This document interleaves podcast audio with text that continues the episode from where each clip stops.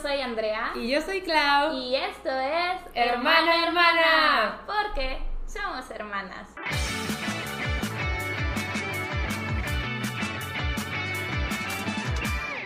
Eh, con Qué raro escuchar esto en- en vivo y a todo color. Porque siempre que las escuchabas se- sabía que se incomodan. Sí. Y ahora sí es incómodo. Está cringy. Sí. Está cringy. Ya nos acostumbramos. Siempre pero que tenemos un invitado es de aquí vamos. Aquí vamos, sí, de que ignorar. Como que ya entre nosotros, pues ya, ya Sí. lo superamos. Pero cuando son invitados es de. Bueno. Pero es una gran experiencia. Ojalá ustedes lo puedan vivir en algún momento de la vida. 10 de 10. Sí, como pueden ver, aquí tenemos a Alberto Villarreal como invitado especial. ¡Eh! Al fin. Ajá. Eh, siento Al que hace fin. mucho que estamos tratando de organizar esto y no se podía. Yo creo que la gente ya pensaba que nos Que nos peleamos otra vez. Ujú. ah, otra Sí, vez. Habíamos tenido muchas peleas. Otra vez. El ti. Ti. ¿Va a haber ti en este episodio? Eh, no, o sea, sí sabe que, pero ¿por qué nunca invitan a Alberto? Y yo, es que sí lo invitamos, pero él no viene. Bueno, es que no, no podía, porque es que estoy viajando entre Monterrey y Ciudad de México, estoy entre las dos ciudades Ujú. y estoy muy poco en Monterrey y cuando estoy es como tengo que Hacer- trabajar a full y Ajá. hacer los pendientes y el súper y yo qué sé, con cosas de adultos aburridas eh, y no da el tiempo, pero justo dio la casualidad de que ahorita va a estar un poco más de tiempo y Ajá. hablamos y dijimos, tiene que ser de una vez ya. Y porque si no- que medio improvisado, porque Alberto nos habló de que, ah, por mi cumpleaños voy a ir a Monterrey. Y yo, de que, ¿y cuánto tiempo vas a estar? o sea, ya, o sea, por favor. Sí, Que sí se pueda. Y qué bueno que ya pudiste pues venir porque me atrevería a decir que eres el invitado más solicitado del podcast. Legit, Me Alberto. gusta. Es que ya tuvieron a todo el mundo, o sea, yo soy el único que faltaba. Más pruebas de que nos peleamos. ¿verdad? Sí, sí, sí. No, pero sí, o sea, sí faltabas, pero también, pues, no estabas. O sea, es, es eso, de verdad, Alberto nunca está. Y ya habíamos intentado varias veces, pero al final, por X o Y razón, no se podía. Y ahora logramos secuestrarlo. Además, ustedes son mujeres muy ocupadas. Siento ¿También? que ustedes son las personas más ocupadas que, o- que conozco en la vida. ¿Sí? Ya que siempre están haciendo cosas y están como... co- Es que son muy de horario, siento. Yo cuando me ocupo puedo desocuparme como si... Mm. Ah, no voy a escribir hoy, está bien. Y siento que ustedes son como más de estructuras. Sí. O sea, me Sí, sirve justo. mucho tener el itinerario porque si lo, o sea, si me salgo de ahí ya se hizo un Caos. caos. Se hizo un caos. Entonces sí, sí creo que siempre estamos ocupadas. O Sí, sea, sí. las dos, de verdad, No. siempre estamos ocupadas. Pero también llega un momento en tu vida de adulto en el que de verdad organizar una salida, incluso una salida con tus amigos es caótico porque dices, bueno, yo puedo la semana que entra miércoles, yo no puedo miércoles, Ajá. bueno, es que yo no puedo ni jueves, ni viernes, ni sábado, entonces, y así, o sea, es un No, a mí me ha pasado que con amigas tengo que organizar de que con tres semanas de anticipación, de que a ver, calendario, sí, el 17 del próximo mes, o sea... Sí. Sí, pues, o sea, antes de mi cumpleaños no nos habíamos visto como en 3, 4 meses. Y les escribía a ustedes, a Raiza y a ti, de que hay que vernos. Y de que yo no puedo mañana, yo no puedo no sé qué día, y yo puedo este día. Y yo de que, Y luego, yo ya me voy no ese nos día. sí, ya no nos vimos, ni modo. Eh, pero creo que de nuevo es como muy de adultos estas, Ay, estas discusiones. Y- Siento que las personas que nos ven no viven eso. Siento que son no, más chicas. pero es que de verdad sí cambia mucho porque yo me acuerdo que cuando yo estábamos más chicas, eh, de que en preparatoria y así, sí teníamos, o sea, todos los sábados nos veíamos con el mismo grupo de amigos, todos, todos, todos los sábados. Y conforme fuimos creciendo, de repente unos no podían. Y como que al inicio sí nos costó, era de que, pero ¿por qué ya no respetas los sábados? No sé qué. da, da, da, da. Sí, o sea, era personal, de que Ajá. no estás respetando nuestro tiempo. Y es que llevábamos muchos años haciéndolo así, pero te das cuenta de que, pues, la vida, o sea, la, La vida, vida interfiere y ya no Sí. se puede. O sea, El ya trabajo, no se puede. los novios, las novias y demás, no es imposible. Ajá, entonces, mira, de novios y novias, pues yo no sé. No hay. Pero no hay, pero. Pero Imagínate sí. si tuvieras. No, No, hombre. Es que sí, o sea, sí, No, sí sí. tienes que jinetear el tiempo sí, con no. tu pareja. No, no, yo de sé, verdad. Yo sé que tienes que invertirle tiempo a la pareja. Entonces, sí, o sea, no. O Oye, sea, perdón, es que me acordé que, que, que tu cumpleaños la pasaste bien extremo.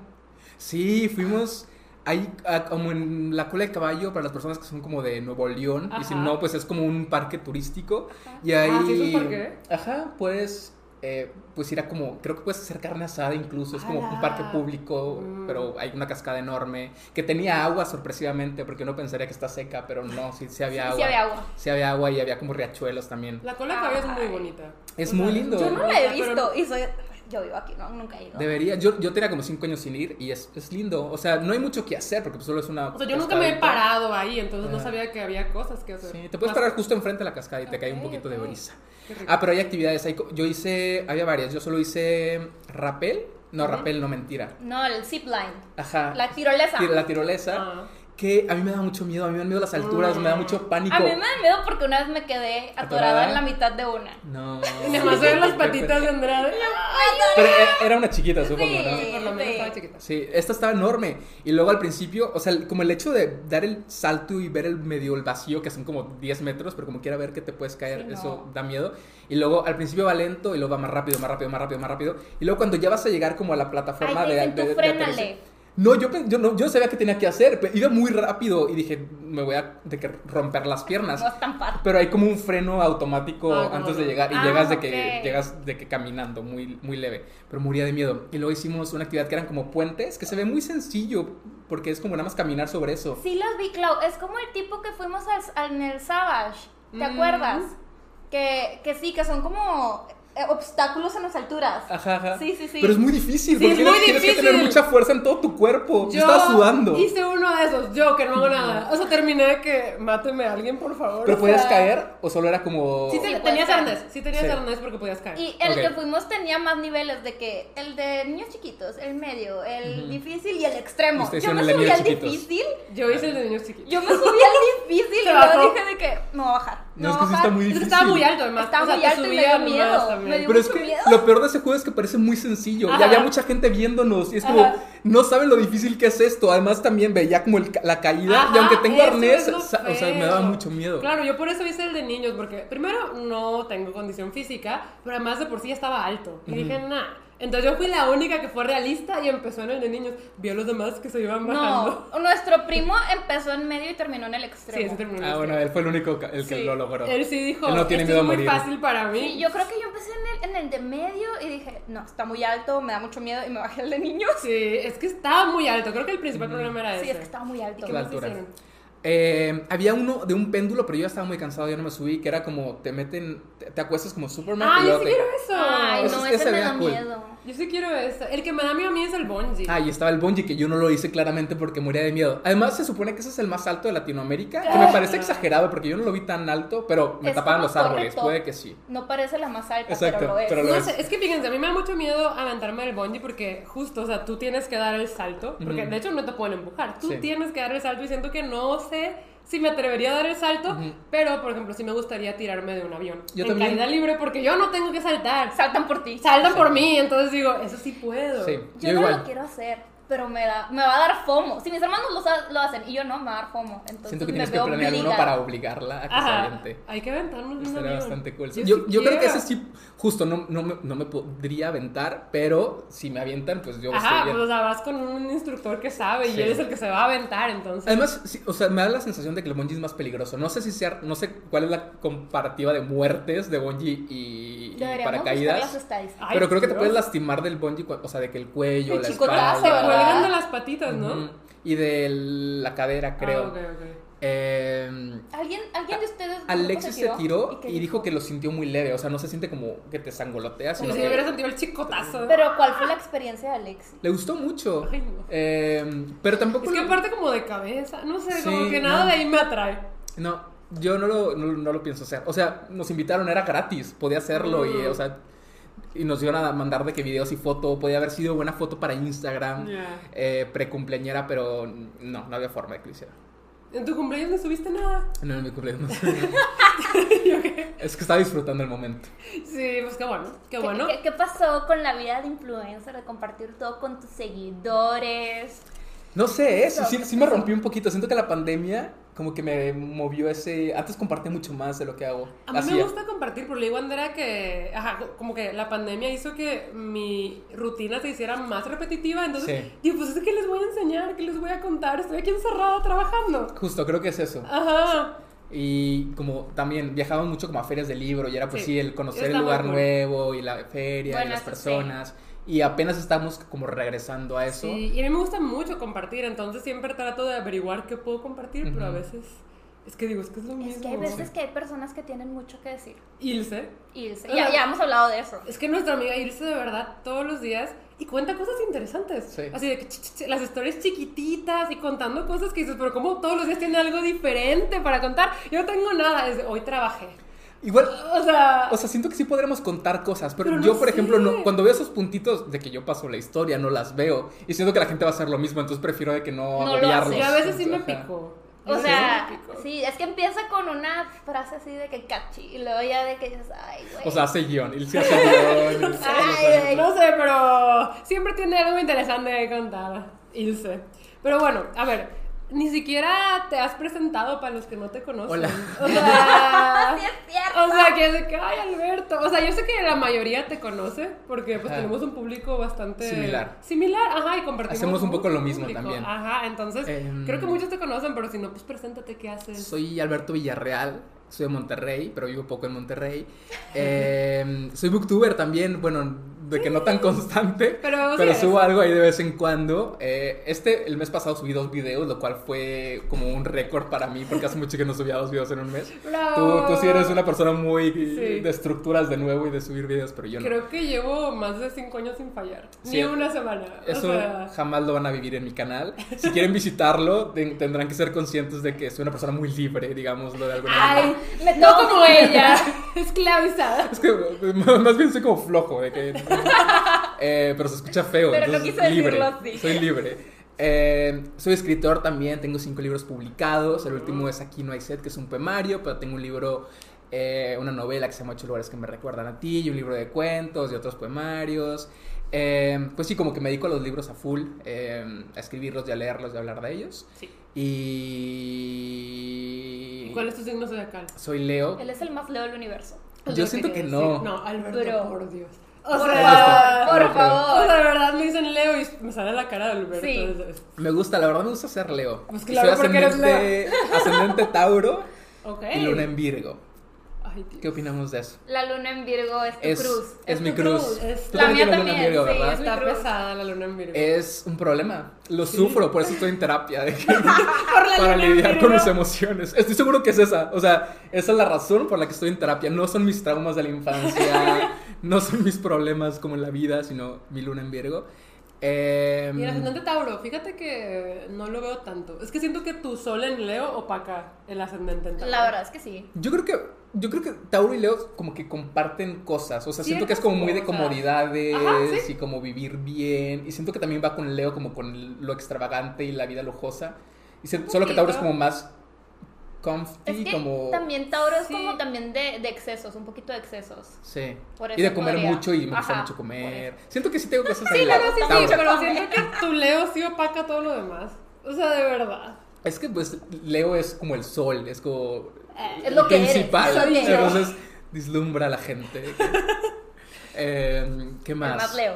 El más Leo sí es. Aquí aunque les diga que no, sí es. Sí, sí, sí. O sea, sí, sí creo que sí soy muy Leo.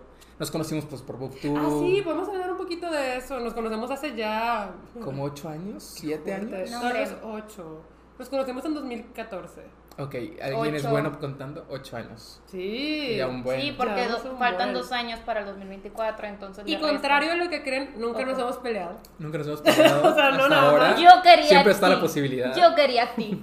O sea, sí, siento que ha- han habido años como en los que no nos vemos tanto, pero, o sea, por cosas de la vida y luego volvemos y a full otra vez. O sea, sí, pues ahí estamos siempre. Día de adultos. Como amistad de adulto, ajá, Ajá. justo. Día de adultos. Me Sí. acuerdo que la, la segunda vez que nos vimos fue raro. ¿De que se acuerdan cuando fuimos al cine? Estuvo Eso siempre lo recuerdo, porque- raro. ¿Cuándo Estuvo- fuimos al cine? Es que un Es que día no fuimos... fuimos al cine. O sea, el plan era ir al cine, pero no fuimos. Ah, exacto. Porque fue la, de las primeras veces que nos íbamos a juntar con todos. Bueno, yo, pero te arrastré. Porque no quería ir sola porque me daba mucha como... ¡ah! O sea, ajá, me daba como... Dije, no voy a ir sola, Andrea, ven conmigo. Ah, cuando fue el Frankis. Ajá. Esa. Y el día siguiente, pues yo no los conocía, o sea, yo los estaba conociendo por primera vez y ellos estaban diciendo de que mañana todos al cine. Ah, es que fuimos los primeros que llegamos, nosotros tres, ¿verdad? Sí. El Frankis, el Frankis sí fuimos los que llegamos. Eso Además, yo bien- soy introvertido y siento que ustedes también como... bien awkward, es cierto. A ver, es que a ver, por orden. Es cierto. Íbamos a ir al Frankis con todos los booktubers y era la primera vez que yo iba a ver a todos. O sea, yo no había visto a nadie, creo que solo a tal vez a Rebolledo. Puede ser. pero a nadie más había visto. Entonces, obviamente, arrastré a Andrea porque sí, soy muy tímida, muy introvertida y era ni de chiste me voy a enfrentar O a ellos. sea, introvertida uno arrastró a introvertida Sí, dos. claro. Y yo estaba bueno, también ahí de que se hablaba. Entonces, llegamos y la verdad, nosotros tres somos muy puntuales. Sí, somos. Ajá, pero los únicos. Sí, Este, los demás, bueno, Raiza la menos, ¿no? De que Mira, ha mejorado. seguramente fue la última en llegar. fue, No llegó tres horas después. Exacto, tres horas después. pero ha mejorado. Ya nos íbamos, ya estábamos pidiendo la cuenta. Sí, nada más llegó a saludar. Pero bueno, la cosa es que llegamos y solo estaba Alberto. Y como que, pues Alberto y yo nos sacábamos por los videos, pero nunca nos habíamos visto. Y fue como, ah, hola, hola. Y así de que... ¿Y cómo te va? Sí, no. O sea, fue súper awkward hasta que ya llegue Sí. alguien más, por favor. Es que siento que la gente piensa que somos muy extrovertidos, pero no, No, somos. yo me estaba muriendo de la pena y yo sé, le, le quiero decir algo, pero ¿qué le digo? Y, no, y nos quedamos callados hasta que llegó alguien. Sí. Fue, fue muy incómodo y dije, a ver si nos llevamos bien. Pero sí, o sea, ya después la amistad creció. La cosa es que, pues yo no conocía a nadie y ese día todos estaban de que hay que vernos mañana, porque creo que Miguel estaba de visita. Y él dijo, pues hay que seguirnos viendo y todos, sí, mañana al cine. Y Andrea y yo de que sí, o más bien yo de que sí, y Andrea arrastrada. Y luego llegamos al cine y como que nadie hizo el plan, o Ya me sea... acordé, ya me Ajá. acordé. Ajá, como que el plan lo hicieron, pero nadie lo dijo en serio. Sí, no sé qué pasó, no sé si era broma, no sé No, si... no creo que era broma, siento que es de esos planes que es de que, ay, sí, ah, sí, pero pues nadie se puso realmente de y nadie acuerdo. fue. Ajá, Pero luego creo que le escribiste a Miguel o algo, Miguel dijo de que están allá en... En- en el cine. la- ajá, en el centro comercial. Y de que no manches. Ajá. Entonces fuimos y estuvimos como paseando un ratito sí, ahí. al final no quisimos ir al cine, estuvimos un buen rato paseando. Creo que esa era una gran red flag de que los, las abandonamos en el cine todos. Nadie, nadie llegó.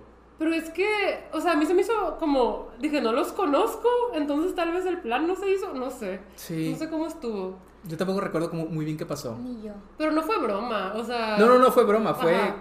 fue como no son, no son personas confiables. De que si te dicen que va a pasar algo, Ajá. puede que no pase. Ajá, ajá. Tienes que confirmar antes. Tienes Sí, que confirmar sí. antes, justo. Pero que no tenemos como los números, no sé Creo qué que yo solo tenía el número de Miguel. Mm, o sea, yo no, justo. es que e, era ese nivel de que no nos conocíamos. Sí.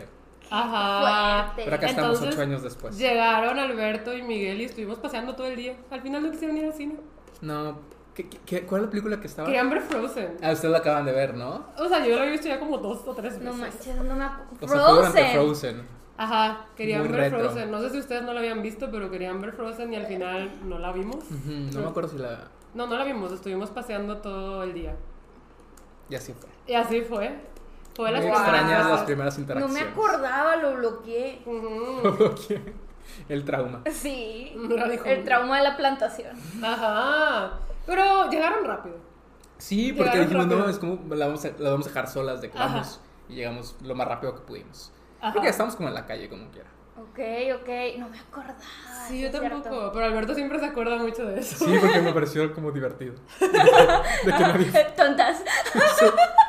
Y eran un chorro, el grupo era grandísimo. Sí, éramos como ocho personas, yo O creo. sea, eran ¿no? un chorro, ajá. Y no, nadie. hombre, qué mala onda. Bueno, no tú, tú fuiste. Yo fui. Digo, Le porque- dimos lástima. Sí, de que, ay, pobrecitas. Eh, no hay que dejarlas solas. Pero mira, ya después que los fui conociendo a todos, lo entendí. Dije, ya entendí. ¿Sí? Ya entendí Sí. la mecánica. Ya entendí. O sea, sí. Sí. Y dejó de arrastrarme a todos sus compromisos. Sí, sí, dejé de se arrastrarte sentía porque ya empezó, ajá, ya empezó la confianza, ya, ya era diferente, Ujú. ya había más cercanía. Pero sí, nos conocimos así, en el Frankis y luego en el cine, no cine. Y pues, sí, pues ahí nació la relación. Sí, creo. y luego, bueno, pues ya nos tocó como viajar mucho juntos, tú y yo. Muchísimo. Hubo un año en el que casi, casi todos Ah, los que se iban de tour, ¿verdad? Todos juntos. Pero es que ni siquiera era por publicar libro, era de puro booktube. Sí, Ujú, sí, Al principio sí, solo era era, de puro para hablar de libros. Daban pura cátedra, ¿verdad? Bueno, cátedra. Cátedra. Cátedra de book. Me gusta Cazadores de Sombras. Yo, los juegos del hambre. Eh, Cátedra. Y luego ya con los libros, que también ya nos tocó como Sí. más internacional también. Como Sí. fuimos juntos a Colombia. No, a. Colombia, no, sí, a Colombia, Argentina Fueron juntos a Argentina. Fuimos Sí, juntos a Argentina. sí, sí. y algún otro ¿A país. Perú ¿era? no? A Perú fuimos juntos. Yo fui a Perú, pero creo que no contigo. No, a Ecuador. A Ecuador también fui, pero no sé si contigo. Es que ahí creo que nada más fue en la misma, como en el mismo tourcito, pero no coincidimos en fechas, Ah, porque ya. luego también fue cuando fue Colombia y Argentina, según yo. Entonces sí, hemos tenido muchos viajes juntos. Sí, nos ha tocado muchas cosas juntos. Hemos ido a Nueva York juntos todos. También. Ah, sí, yo también fui.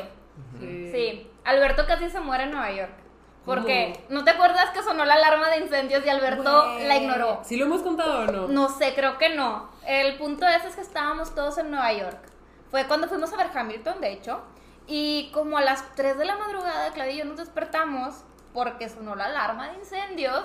Y nosotras fue que, ok, está sonando la alarma de incendios, estamos en un piso 18, si la armamos, bajamos por las escaleras, agarramos nuestro celular, dejamos dinero, pasaporte, Visas. visa, todo en el cuarto, agarramos nuestro celular, nuestro suétercito, chanclitas y nos bajamos así muy tranquilas de la vida.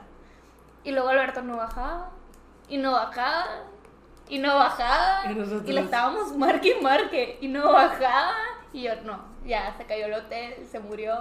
Es que yo tengo prioridades. Dormir siempre es prioridad y comer. Prefiero comer y luego dormir, pero sí siempre están hasta arriba. Y sí creo que compartía cuarto con, con, con Sebastián Arango y los dos estábamos dormidos ahí. Ajá. Y, o sea, la alarma era imposible ignorarla porque era No, visual también. No era solo, no solo se escuchaba, sino que había una luz en tu cuarto Sí, roja, roja. parpadeando. O sea, estaba bien fea. O sea, pero muy traía la fuerte. alarma de incendio Ajá. gringa, así como la ven en la tele. Horrible. Está- o sea, era imposible ignorarla. Y recuerdo que medio sí desperté y vi a Sebas y le dije como, ¿qué es esto? ¿Qué está pasando? No sé.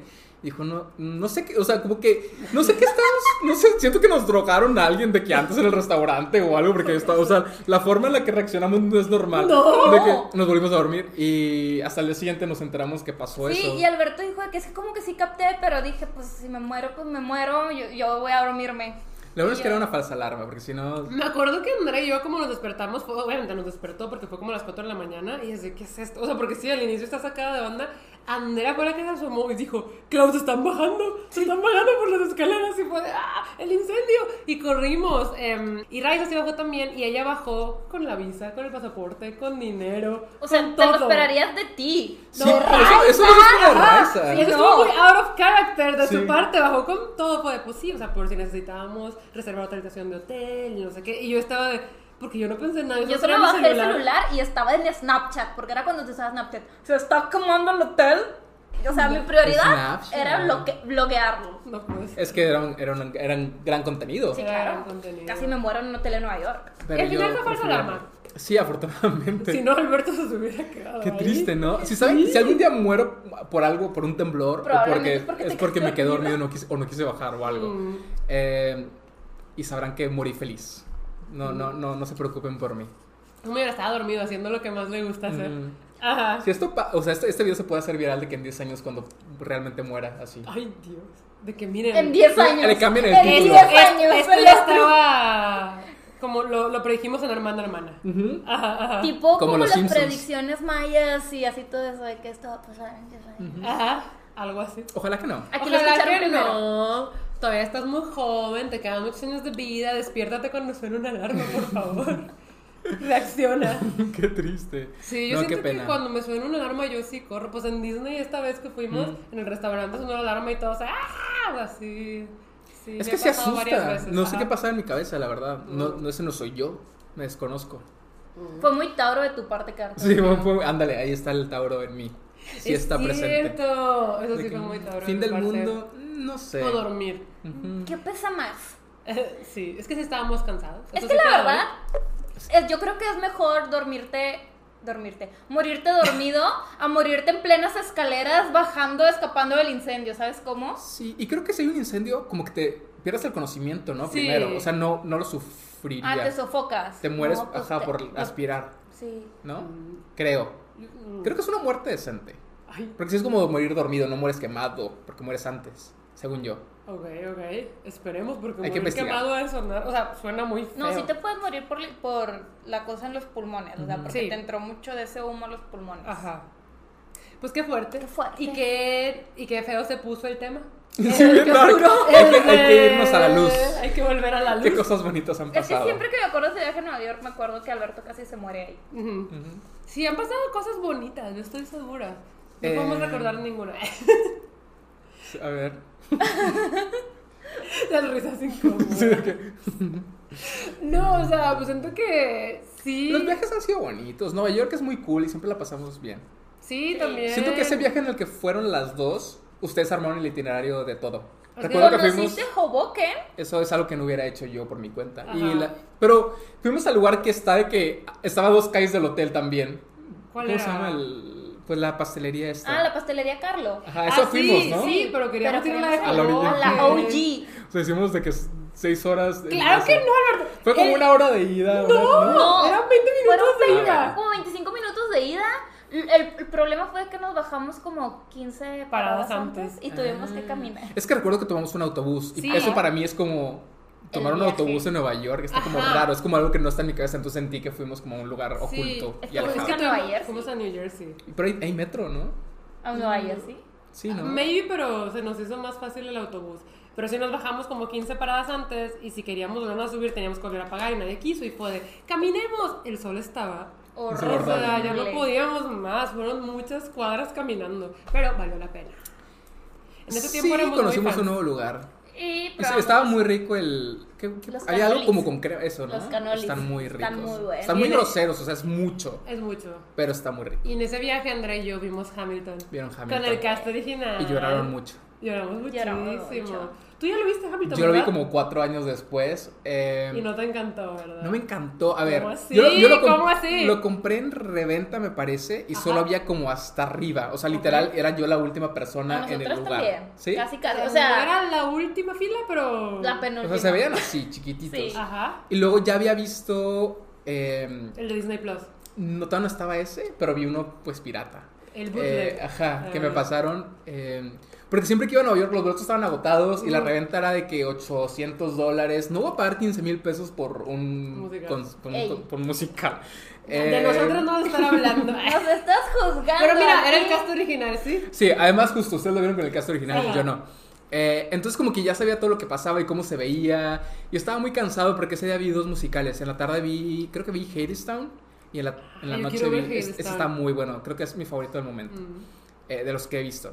Y luego en la noche Hamilton. Entonces siento que fue como mucho tiempo encerrado y en oscuridad y como cansado. Ya era el último día de viaje. Siento que fueron muchas cosas que se acumularon y no lo disfruté tanto. Pero lo veo en Disney Plus y lloro. Entonces, o sea, sí me Ah. gusta. Solo que eh, no estaba en mood. Es que en Disney Plus está el cast original. Siento que sí le agarras cariño, porque cuando yo lo vi una segunda vez, sí me gustó, pero ni de chiste sentí lo mismo. Lo viste sin el cast Lo original. la el después. A lo mejor es eso. Siento que a lo mejor sí eran superiores los del cast original. Es que también, pues, es con el que los escuchamos Claro, siempre, ¿sabes? Entonces sí es como. No sé. Ah, pero André para mí fue una experiencia que sí valió mucho la Sí, pena. la verdad es que sí. O sí, pagamos mucho dinero por los Que boletos. también fue una experiencia a la que yo a- acepté por el FOMO. Ujú. El FOMO me mueve mucho. Ah, Es que Andrea, de verdad, todas las cosas que hace son por FOMO. O sea, de verdad. Es que Claudio iba a ir sin mí. O sea, si yo le decía como quiera, no, sabes que es Ujú, mucho dinero, claro. iba a ir. Ajá. Entonces me iba a contar. Y yo dije, para que me cuenten, era yo no era estoy. una época en la que de verdad ni siquiera teníamos el dinero para eso. Estábamos de que, bueno, todos mis ahorros, o Sí. sea. Sí, Es que sí era mucho me dinero. acuerdo que dinero. ahorradito así de, aquí va. Es que el FOMO es muy peligroso. Es muy Tipo, yo peligroso. si hubiera tenido ese dinero quizás sí lo hubiera gastado, pero tenía otras prioridades. Pero, por ejemplo, yo siempre me quedo hasta el final, siempre que hay algo, me quedo hasta el final porque no quiero perderme de nada. O sea, si hay como una reunión de amigos o hay una cena, yo no puedo ir antes porque Ah. puede que pase algo interesante que me voy a perder. Ok, me ha pasado. Me Ujú. ha pasado cuando me estoy divirtiendo mucho y Andrés, no tengo sueño, ya vámonos. Yo puedo así, tener sueño, estar cansado y como que ya no me voy a ir hasta que se vayan los demás. De que yo O sea, no sí, pero aquí por lo general yo vengo con Andrea y Andrés, ya vámonos, tengo Pero, pero por lo sueño". general también con nuestros amigos, cuando uno dice, ya vámonos todos, es de que, ok. Sí, a veces pasa eso. Sí, eso es bueno, me gusta cuando Ajá. eso pasa.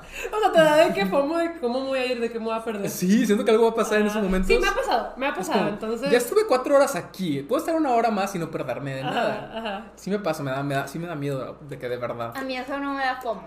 O sea, a mí solo me da FOMO como las experiencias, de cómo alguien más lo va a vivir y me va a contar y yo no. Mm. Sí, ha hecho muchas cosas que no le gustan o que no pensaba hacer solo porque, pues, le da. Como tirarte del paracaídas próximamente. Sí.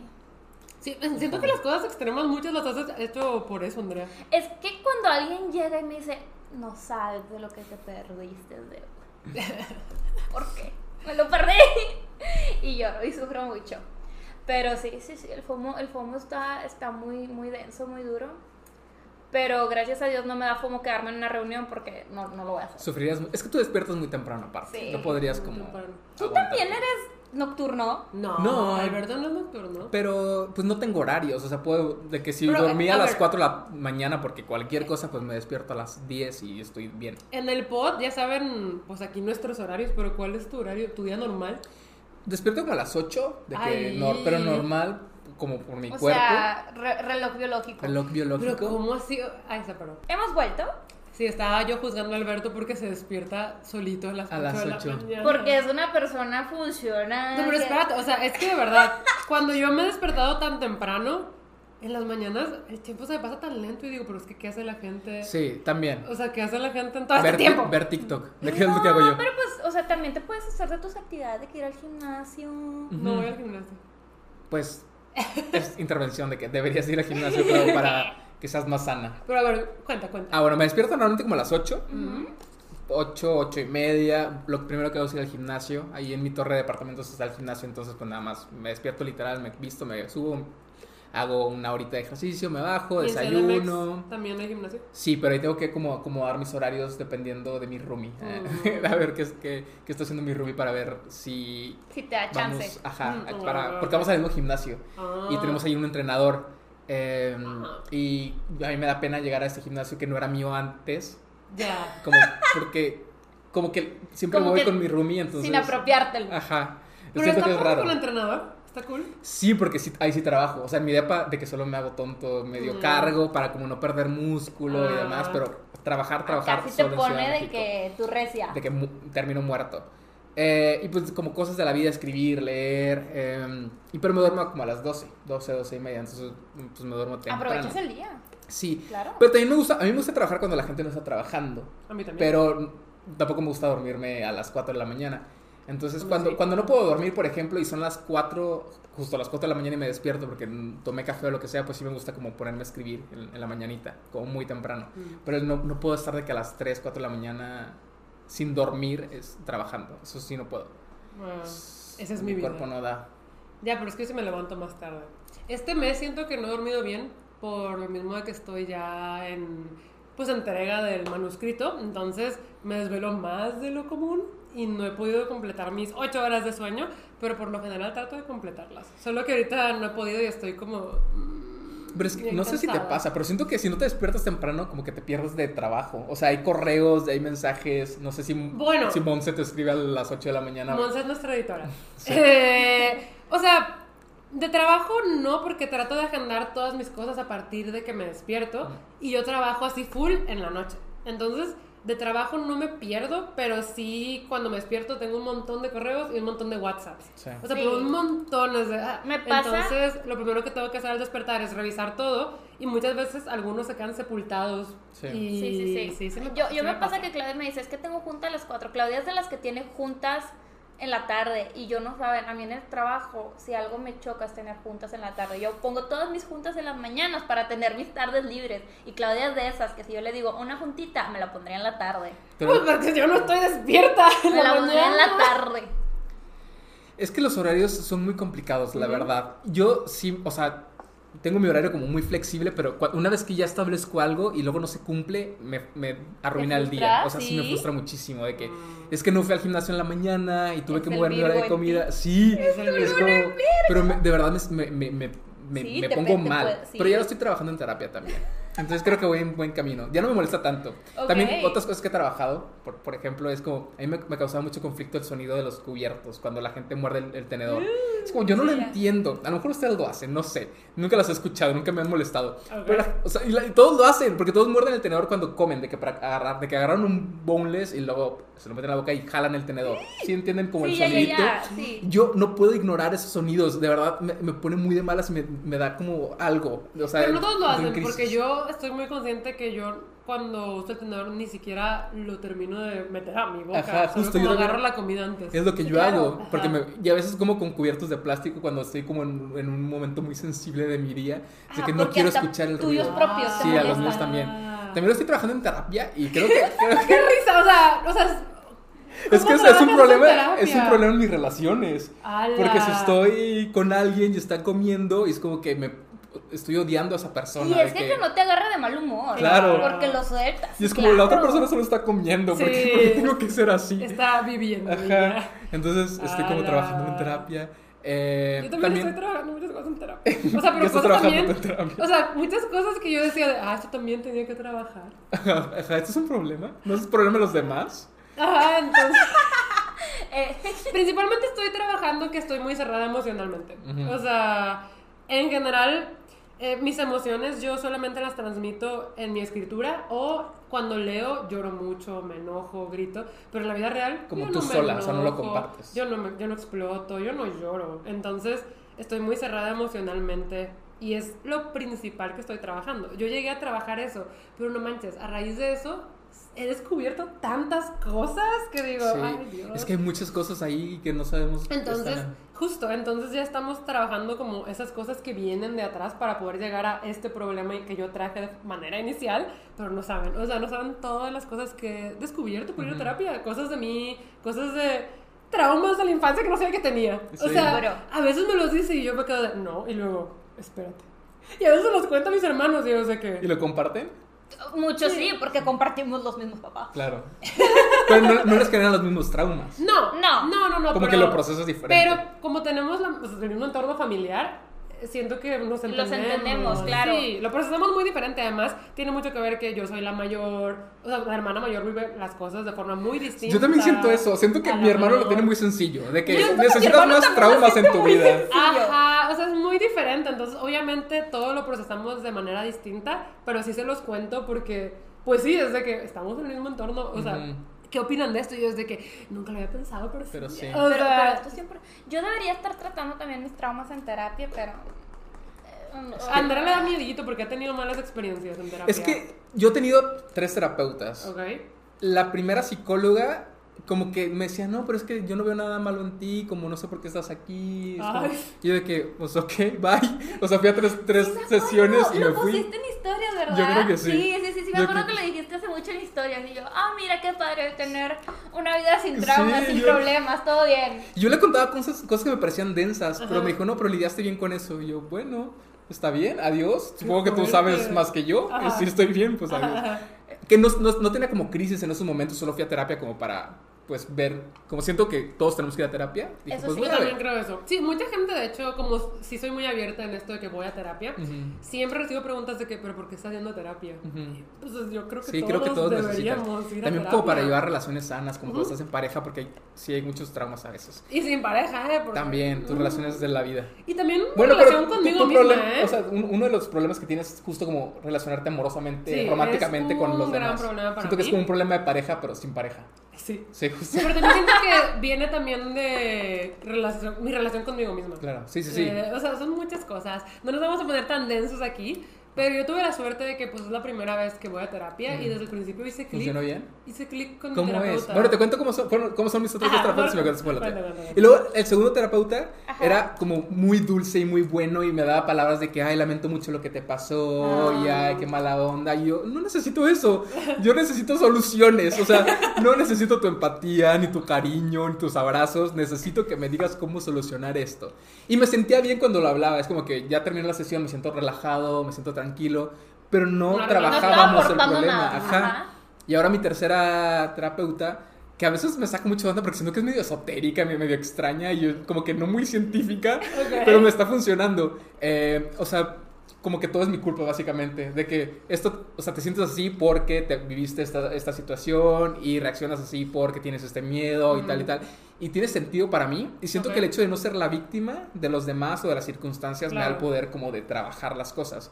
Y no sé, puede que me sienta celoso porque la persona con la que estoy saliendo es... eh, hizo, estás, no sé, Sí. abrazándose a otra chica, a otro chico, lo que sea. Y puede- puedo sentirme celoso, pero eso son situaciones como que vienen de esta persona, pero el cómo me siento es mío, Ajá. ¿saben? Como- Claro. O sea- y eso, eso lo puedo trabajar. No puedo trabajar lo que hacen los demás, Claro. pero el cómo me siento con lo que hacen los demás, sí, y eso me gusta. Como eso, es- eso está Sí. cool porque tienes un poquito el control. Ok. Pero no sé si tu terapeuta sí es como también de muy sweet o muy de tareas No, o yo, muy de... yo no diría que es sweet, Y tampoco nunca me da como la solución, pero sí... O sea, cuando yo le digo algo de que no, es que esto y esto y esto, como que sí me enfrenta de que a ver por qué. Ujú. Y de que no, pero o sea, también considera esto y esto y esto. Como que, te digo, nunca me va a decir como, lo que pasa es esto. Claro. Sí se espera que yo misma como que yo misma lo encuentre dentro de mi cerebro y es de, ah, y cuando ya hace clic es de, oh. Y las cosas que platica conmigo y me he ido sacando, para mí también han hecho mucho sentido. Cosas de mi vida, cosas de mi familia, de mis relaciones y de mí misma que yo nunca había traído al consciente, me las dice y es de, ah. Y eso hace que yo entienda muchas cosas de cómo he vivido todos estos años. Sí creo que mi proceso eh, todavía falta, o sea, va a ser largo. Es que son larguísimos. Pero sí, yo diría que no es sweet. Siento que sí te dice las cosas pues como son, eh, pero no, no es agresiva. Porque el que a Andrea le tocó era muy agresivo. Sí, eh, la verdad es que yo sí quiero volver a terapia, solamente estoy buscando el momento adecuado. Em, pero haz de cuenta que yo hubo un momento en, de mi vida en el que pensaba que me iba a morir por cualquier cosa. O sea, Ajá. yo veía unas escaleras y dije, ya me caí, me voy a morir y tenía mucho miedo. O sea, yo subirme al carro era así de que me voy a morir. Sí. Me voy a morir, me voy a morir, me voy a morir. Y le conté a mi mamá y me dice, ve con un psiquiatra. Entonces voy con un psiquiatra, eh, muy recomendado la verdad, y pues llego con este señor, le cuento así como que cómo me sentía, un poquito de mi vida, y supongo que el proceso de un psiquiatra a un psicólogo es muy diferente, porque los psiquiatras pues te tienen que diagnosticar de cierta manera. Este, y si no te tienen que diagnosticar, pues te dicen, ¿sabes qué? Pues no tienes nada, eh, vamos a empezar con terapia, lo que sea. Pero como que primero te quieren conocer para diagnosticarte. Entonces yo le conté a este señor de que es que me siento así, así, así, así, bla, bla, bla, pienso esto, esto, esto, lo otro y estoy viviendo así. Y total, me diagnostica con eh, ansiedad y distimia. Eh, distimia es un tipo de depresión crónica. Entonces, pues yo dije, ah, ok, ok, me medica y todo. Y luego me dice, ahora vamos a empezar con terapias. Y total, empiezo con la terapia, pero, o sea, este señor primero me veía con cara de, ay, niña, estás bien tonta, ¿qué son esos problemas? Mm. Y, y luego para todo me decía así, o sea, se me, se me acaba viendo con cara de tus problemas me dan hueva y solo me decía, es que tienes miedo, es que tienes miedo, es que tienes miedo, es que tienes miedo. Y yo, güey, ya sé que tengo Ya sé que miedo, tengo yo miedo. O sea, tengo por eso mucho estoy aquí. miedo, soy una persona muy miedosa, tengo muchos miedos, ya sé que tengo miedo. O sea, ¿qué hago? O sea, ¿cómo, Pero de alguna digo? forma era agresivo porque Sí, salía agresivo. llorando. Yo salía llorando, pero no por mis problemas, sino porque Por su trato. me sentía peor Sí. cuando le contaba mis problemas a él. Y fui como un mes y medio, dos meses, y fue de que ya no Ya quiero ir. Ya no quiero ir Sí. y me traumó la terapia. Es que siento que como el acercamiento tienes que encontrar justo a un Sí. psicólogo, psicoanalista, lo que sea, como que haga match contigo. Sí, Para que puedas como sentirte que a haga gusto. match. O sea, sí, dale chance a tu terapeuta, pero también si ya pasó tiempo y de plano no, Sí. no sientes eso, Sí. hay que seguir Y ser buscando. abierto también, o sea, tampoco Sí. guardarte cosas, ser honesto con lo que sientes, porque siento Ajá. que hay personas que para que no los juzguen como que dicen otras cosas. Ajá. Sí, siento que sí pasa. Yo con mi terapeuta, la, la actual, o sea, yo nunca había llorado en terapia y la primera sesión que tomé con ella lloré, pero estuve como una hora, media hora llorando después de terminar la sesión. O sea, ¿Qué? era como que no entendía qué estaba pasando y era como muy fuerte todo y es como, ok, creo que hay algo aquí como que no había tenido con los terapeutas demás. anteriores. Eh, entonces siento que hay que darle, ajá, sentir el clic. Siento que hay que darle muchas oportunidades como a la terapia. Como los sí. libros, ¿sabes? Como a veces tomas un libro y no te gusta y eso no quiere decir que todos los libros van a ser aburridos o van a Claro. ser tal y tal, y tal, sino como hay que probar y experimentar con diferentes géneros y autores y demás. Yes. Vayan a terapia, amigos. Sí, vayan. De verdad, a mí siento que me ha ayudado mucho. E incluso me ha servido también como para desahogarme. A veces siento que traigo mucha como frustración o cosas adentro y es de hora de Sí. ventear. O sea, de bueno. Sí, como que sí me ha servido mucho, la verdad. Y yo sí quiero ir. Voy, voy a ver si, si pronto lo hago. Antes de que termine el año, se acuerdan de mí, voy a ir a terapia. Yes. Pero bueno, a ver, eh, le comentaba a Alberto que cuando traemos a alguien siempre como que, pues sí, platicamos así relajado, pero también traemos temas específicos y con él queríamos traer el tema de la escritura y de los libros, porque es algo que tenemos en común. Eh, bueno, Andela, pues no tanto. Yo, yo te ayudo. Sí, Andela me ayuda mucho con mis libros. Es O tu sea, lectora alfa. alfa. Mi Es lectora que no alfa. que soy beta porque no corrijo nada. No. Solamente es como. Ella está leyendo Ayuda. como casi casi el tiempo en el que lo voy escribiendo, pero además me ayuda mucho con las ideas. De que, a ver, aquí va a pasar esto, pero. o ¿Por sea, qué? Escúchame y eh, como que rebotando ideas me ayuda muchísimo. Entonces, es parte importante de mi Eso es- proceso. es necesario. Pero siento que muchas personas tienen dudas, por ejemplo, de cómo empezamos a publicar. Ujú. Eso siempre nos lo preguntan y yo creo que ya lo hemos contado en algún punto. Sí, Pero podríamos platicar podemos por aquí. hablar de eso. Sí, aquí nunca habíamos hablado de Aparte, eso. Tú empiezas porque tú publicaste primero. Yo publiqué primero, ¿Cuándo publicaste? ¿2016? 16. 16, yo hasta el 18. Wow. Sí, un par de añitos de diferencia. Ajá. ¿Cómo fue tu Em, acercamiento? con Bueno, creo que estamos en una posición, digamos, privilegiada en donde los libros estaban como alrededor de nosotros. Que ojo, ustedes trabajaron por esa posición. Sí. Claro. No, diría que es privilegiada, es una posición por la que trabajaron. Es un privilegio no se que les se dio gana. gratis. Sí, yo también diría que pues, nos costó, ¿sabes? Sí. Nos costó, o sea, yo publiqué después de cinco años de estar todo el tiempo duro y dale con mi canal de BookTube. Sí, yo cuatro Em, añitos después de BookTube. Ajá, entonces sí siento que... Ya sí, estábamos trabajando mucho en los libros antes, ya íbamos a ferias a promocionar la lectura, ya Sí. presentábamos autores, ya subíamos videos. Yo antes era mucho más Constante, constante, sí. entonces ya era estar como muy al Sí, pendiente de hubo eso. mucho trabajo Que a lo mejor no se ve como trabajo de escritura o como trabajo literario, pero estaba ahí. En el Estaba medio, ahí. estaban en el medio. Y ahí conocimos a muchas personas de, pues, del mundo editorial. Claro. Así fue como los conocimos. Y a ver, creo que como cuando eres un lector como tan enfocado y tan constante y como lo son la mayoría de los booktubers o de las personas que se encargan de la promoción de lectura, pues no te nacerá como la necesidad de compartir tus propios escritos y experimentar. Y yo tenía algunas cosas escritas porque tenía el corazón roto, entonces escribía. siempre- Siempre vivo con el corazón Sí, roto. Alberto. Últimamente no, llevo como, bueno. llevo como cinco años sin, el- sin tener el corazón roto. de ti. Qué es bonito, mucho. eso es bonito. Ya solo es fama de que es- estoy bien.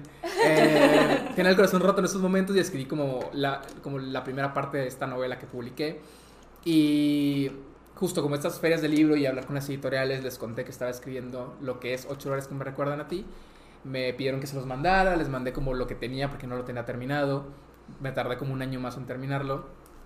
Y les latió y decidieron publicarlo. Afortunadamente le fue bien al libro. Luego seguí con el poemario, que también fue una experiencia completamente diferente. Pero bueno, ya como una vez que publiques un primer libro, se abren como muchas puertas. Porque o se pueden cerrar también. O sea, si no se vende, si no se vende, Ya porque no porque, o sea, lo hemos negocio, vivido claro. con otros autores, de que sí, publican en editorial, pero al final del día, si no se vende, pues las editoriales son un negocio. sí, el que te y- publique no es garantía. Sí, pues, claro, es como cualquier franquicia de películas. Compran de que, no sé, sagas completas y terminan haciendo de que una o dos y se cancela después porque Sí, no sí. tuvo éxito. Sí, depende mucho de eso. Sí, o sea, no es, no es de garantía. Afortunadamente, a nuestros libros ha ido lo suficientemente bien para que se sigan publicando. Eh, pero eso, creo que la gente siempre lo ve como la meta última, como el ya me publicaron, ya no me tengo que preocupar por nada, ya todo No, se va a ir acomodando. Es, apenas la, la, la mitad del camino, porque eh, la promoción, eh, qué sigue después, o, o cómo puedes hacer para darle ese, ese plus a tu, a tu libro. O sea, como cualquier producto se tiene que vender. Ujú. Y la falta de tiempo, ¿no? Cuando estás en promoción de un libro, tienes que estar escribiendo lo siguiente. Lo Entonces siguiente. se cruza y además, pues el canal de Booktube A y mí qué tal. lo que se me dificulta mucho es eso, de que pues ahorita no es como que me estoy dedicando 100% a la escritura. A mí me encanta, o sea, siento que en un futuro me gustaría, ¿sabes? Como de que mi trabajo es ser escritora. Pues desde chiquita, tú sabes, siempre Sí. ha sido mi sueño. O sea, porque siempre he leído mucho, pero yo escribía más. Desde chiquita escribía fanfics, o sea, a los 10 años me veías haciendo eso, ¿sabes? Tiempo. ¿Cuál era tu sueño de chiquito? No tenía sueños. Eh, sie- siempre he sido esta persona que fluye por la vida. No tenía ningún No, sueño. pero de chiquito no decías de que quiero ser este de grande. O sea, sí, pero siento, que- a ver, va- he tenido varios. Quería ser... quiero ser, que quiero ser vaquero y yo, Mm. por Toy Story. Por, por Toy Story.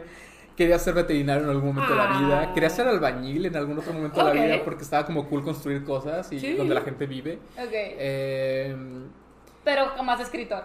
Jamás escritor. Es que creo que ese es un problema porque no vemos escritores jóvenes, como, sobre todo en, como en nuestro entorno. Es como, No, incluso, pues ya que estamos también muy dentro del mundo editorial, cuando son las fiestas y las ferias, pues la mayoría son ya sí, señores. somos los niños. O sea, ya no somos niños, pero. Somos las- los niños. Somos ajá, jovenazos. Es que son de que señores grandes. Es que sí, a- Ajá. ay, la vez pasada en mi trabajo Godín, un, un uno de los gerentes grandes se refirió aquí de que a mí de que "Ah, es que aquí tengo a la niña de marketing y yo a la niña, a la niña de marketing gracias Justo, y cuando no ves como que los demás lo pueden hacer, pues no lo ves como un camino posible para ti, ¿no? Lo ves a lo mejor, si todos los escritores los ves señores barbones de 50 años, dices, bueno, quizá pueda ser escritor cuando cumpla 50 años. Claro. Sí, sí, Entonces, sí. no es algo como que está ahí. Es como, Pues, ajá, es que de hecho con, pues con André yo siempre le decía, antes de estar en BookTube y eso, pues ya escribía, alguna vez hemos escrito cosas juntas, y yo le decía que pues, sí, hay que publicarlo. Y yo estaba muy metida antes de BookTube en este mundillo de los libros indie,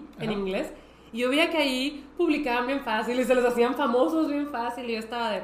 Así le vamos a hacer. Sí. Vamos a publicar y nos vamos a hacer famosas. Y Andrea de que sí. O sea, la verdad es que lo veía en el mundo en inglés que había autoras jóvenes. Ujú. Pero acá nunca lo veía, entonces no se me ocurría la posibilidad. Claro.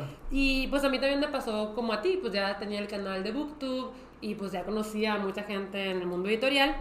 Pero a mí me hablaron porque yo empecé con una serie en mi canal de YouTube que se llama Clau Escribe, en donde empecé a comentar cómo me estaba yendo con mi novela, con mi proceso de escritura. Empecé de que ya empecé mi novela y como que cada mes o dos meses subía un update de que, ay, mo, que con los personajes, que el mundo, que no sé qué. Y llevaba ya varios capítulos de Clau Escribe cuando me escriben de Planeta. ¿Y, Y- tú, Paola fue tu editora desde el Sí, principio? Paola fue mi editora desde el principio. Y me escribió ella y me dijo de que, oye, pues vimos tu serie en tu canal de que estás escribiendo una novela. La verdad es que pues me gustaría hablar contigo pues para leerla y ver si se publica. ¿Qué tal si nos vemos en la Feria del Libro de Guadalajara?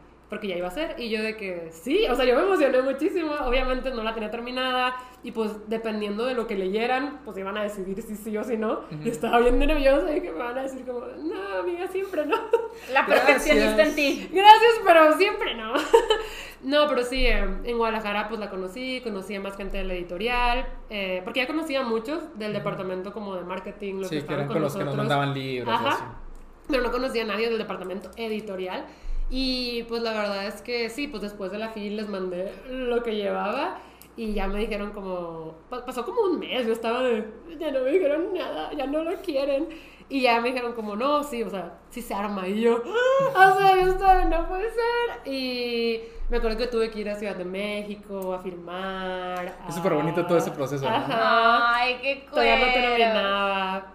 Eh, pero sí, fue, fue muy bonito, fue muy inesperado. Y ya, justo, al inicio nada más me firmaron para el primer libro, a pesar de que yo sabía que no iba a ser solo uno, pero pues justo no, o sea, no sabían cómo le iba a ir, no sabían si podían apostar así a full por mí.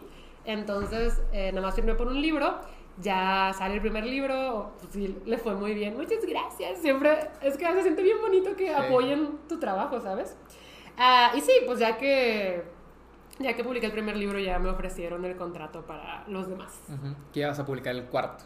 Ya voy a publicar el cuarto No este año. Ya estoy en.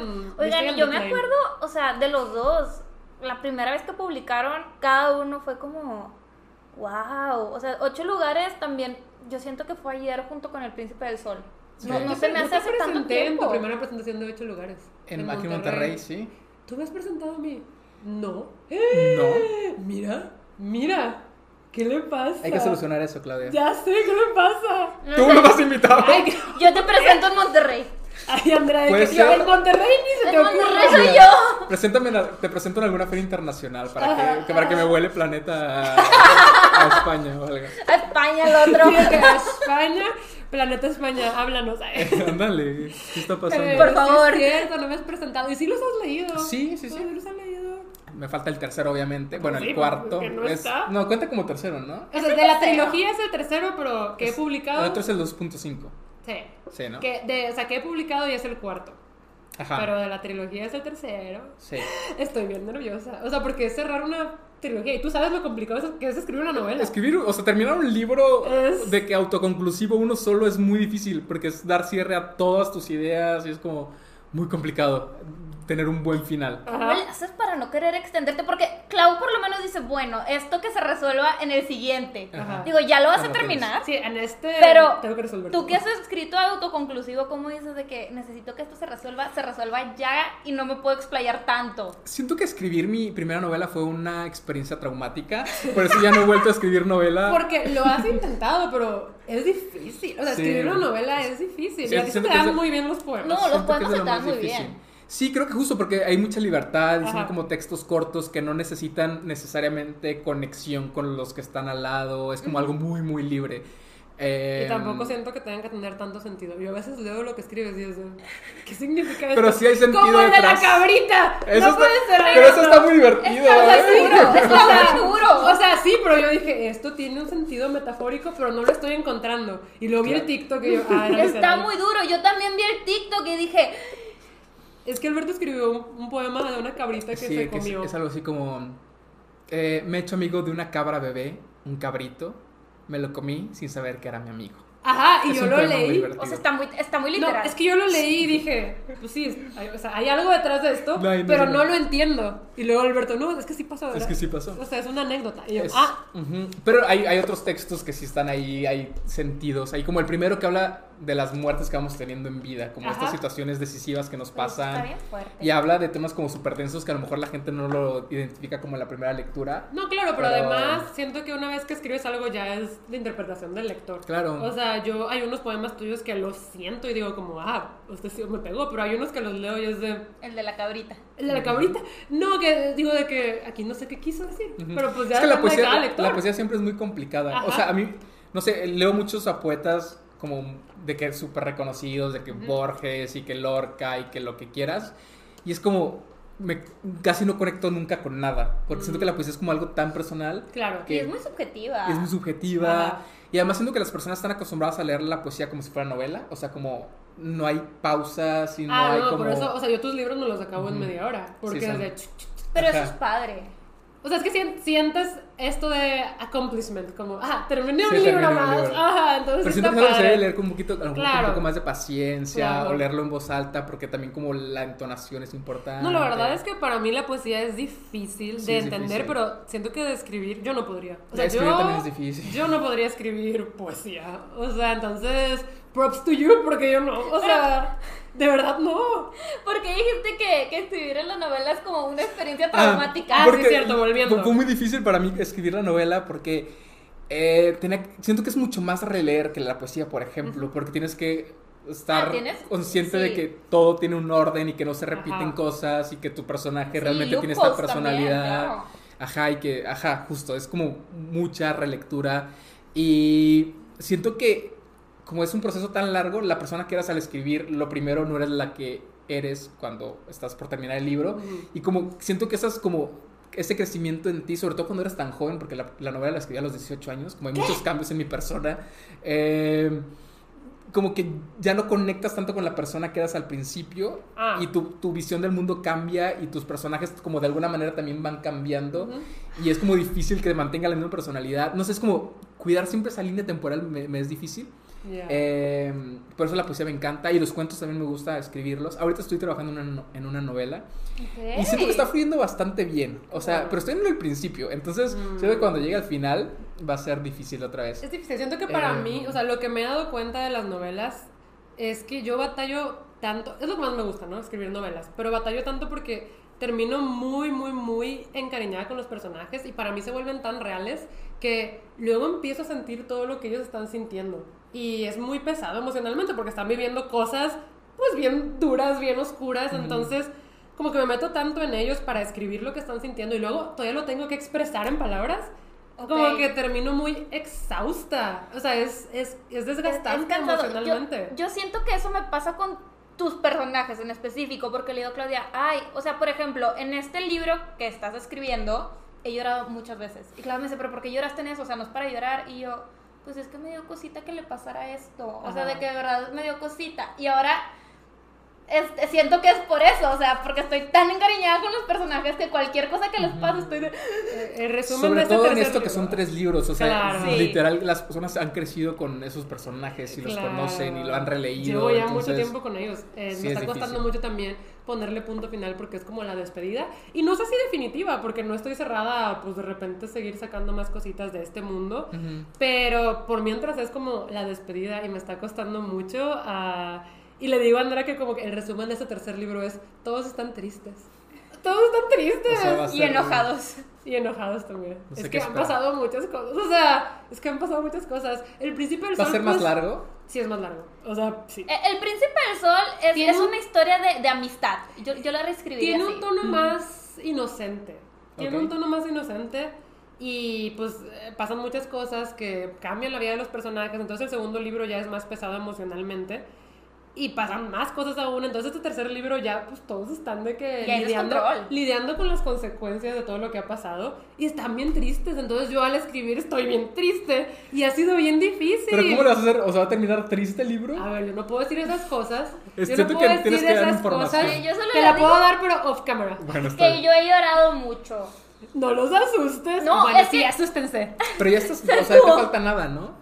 Ok, hemos regresado. Hemos vuelto. Yo, yo Sí. no los quiero asustar. Yo creo que realmente es eso, que estoy tan encariñada con los personajes que cualquier cosita que les pasa, y es que como ya traen este su- sufrimiento de, de trasfondo, de background, Ajá. o sea, y les pasa algo más, dices, güey. Yo escribiendo el tercer libro he llorado una vez. Ok. Una vez. O Ligero. sea, pero siento que casi no lloro cuando escribo. Sí me duele, sí sufro, Pues pero es que ya maquinaste como la idea durante mucho tiempo. Ajá. O sea, ya no es como, no te llega por sorpresa, como Hubo al una, lector. ajá, justo. Yo hubo una escena que escribí, eh, está en el punto de vista de Ezra, para que sepan. Que cuando la leí dije, ay, o sea, no sé, me dolió mucho por todo lo que han perdido, ¿sabes? Más que Ujú. nada eso. Como que me dolió mucho eso. y Yo estaba, ¿pero por qué? Escribiendo. Pero sí, eh, ha sido muy difícil ese tercer libro. Siento que ha sido como el monstruo más difícil al que me he enfrentado. Sí. Y me frustra porque quisiera poderle dedicar todo mi tiempo, pero tengo muchas otras cosas, tengo muchos otros proyectos. Estoy pues con el podcast, con el stream, con el canal, con mis ocupaciones diarias, con mi vida social Claro. que la trato de mantener, con la terapia, con muchas cosas. Entonces, no es como que me puedo encerrar a escribir y siento que eso también lo ha hecho más tardado, pero ya, o sea, ya estoy viendo la luz al final No, pero del está túnel. cool, como que te tomes el tiempo. Sí, me he Eh, y- tomado el tiempo. ¿Sientes que has cambiado como escritora? Muchísimo. Sí, o sea, Muchísimo. y lo- y lo- pero lo tienes como muy identificado, ¿qué es lo que ha cambiado? Sí, fíjate que más porque para ese tercer libro he tenido que estar releyendo mucho los otros dos. Y especialmente del primer libro a este, noto pues mucho desarrollo de mi parte en mi forma de escribir. Y no tanto como que, eh, mejoré un montón, soy la mejor, porque no, yo soy la que más me critico y yo soy de que nunca va a ser suficiente, qué horror. O sea, a veces estoy escribiendo una escena y es de, horrible, a ver cuándo la borro toda. O sea, de A ver, verdad. ¿cuándo la borro toda? Yo soy la que más me critico, pero a veces, pues que me regreso a releer alguna escena para ver cómo la voy a volver a tomar para traerla a tercero, Claro. digo como, ala, o sea, he cambiado todo, o sea, incluso eh, las reacciones de los personajes antes eran más como, y esto y esto y esto, y ahora como que me meto más. No diría... Tal vez antes batallaba más para esto de que dicen de show, don't tell. Como que antes lo decía más Claro. que mostrarlo. Y con la práctica he aprendido más a mostrarlo. O sea, cómo se está sintiendo el personaje. Siento que en eso he mejorado mucho. Y todavía me falta. Todavía falta. De sí, verdad. es un camino que es eterno. Sí, es interminable. Pero siento que eso, eso me gusta de la carrera de escritor, como que siempre hay esperanza de que, no sé, a lo mejor si eres futbolista, sabes que tu carrera va a terminar a los 35 años, Ajá. pero cuando eres escritor es como cada vez vas a ser mejor en eso, en tu, en tu labor de Sí, escritura y vas a aprender y vas a crecer. Lo que dijiste ahorita se me hace tan real de no eres la misma persona de cuando estás escribiendo el inicio que al final del Ah, libro. también. O sea, eso, eso está muy denso. Y, y la verdad es que muchas cosas así pueden cambiar en tu proceso creativo porque puede que ya no estés en esa situación en la que estabas al principio y digas, a ver, no, es que... Y quieres reestructurar todo. Y yo creo que eso está muy difícil. Está bien. Sí, cañón. porque el libro es ficción, pero siempre hay como cosas que rescatas de ti y de lo que estás viviendo y lo que Claro, sientes. Yo sí siento que hay un poquito de mí en cada uno de mis personajes. Ujú. Ninguno es yo, pero hay un poquito de mí en cada uno de mis personajes. Sí, es como esto de ficción al 100% como que no existe realmente Ujú, nunca. ujú. Sí, no, no. Y oye, a ver, es que ahorita que dijiste que estás escribiendo una novela, yo quiero la exclusiva para hermana hermana. Creo que no lo he dicho eh, como en público. Pero estoy trabajando en una secuela de 8 lugares que me recuerdan. Secuela spin-off. O sea, vas- vamos a Ah, seguir. me Sí, vamos a pero seguir hace a- mucho, ya hace mucho. Sí, y, apenas estoy como trabajando ya. Ah. Es que siempre, me cari- siempre estuve como cariño especial con Edgar, que es este personaje del, del libro de, de ocho lugares, que es como, pues no es el personaje principal, es alguien que está ahí, un amigo del protagonista. Y siempre me cayó muy bien y lo estoy rescatando y estoy como escribiendo su vida después de ocho lugares que me recuerdan a ti. O sea, literal como, si el libro se escribió en el 2016, pues son todos los años que han pasado. Ah, ¿sí? ahora. O sea, ya lo, está- lo estamos viendo como en tiempo real, ya Ah, es un adulto. Ok. eh, o sea, va a ser un libro adulto. mucho más maduro, dirías. Yo creo que sí. eh, viene- es que tú también has madurado mucho. Sí, creo Sí, que claro, toca también. eso- eso- He aprendido muchísimo como del. Y ya no es el Alberto de trabajo. corazón roto. Sí, igual hay otros problemas que siempre tocan como hablar. Claro. eh, pero sí, eh, creo que es momento como de regresar a la novela y creo que con ese personaje era como ideal. Eh, estoy muy emocionado porque me está gustando mucho y eh, a ver qué pasa. Se publicará el próximo año seguramente. ¡Qué emoción! ¡Wow! Muchas felicidades, Yes, qué padre. Alberto escribiendo libros así.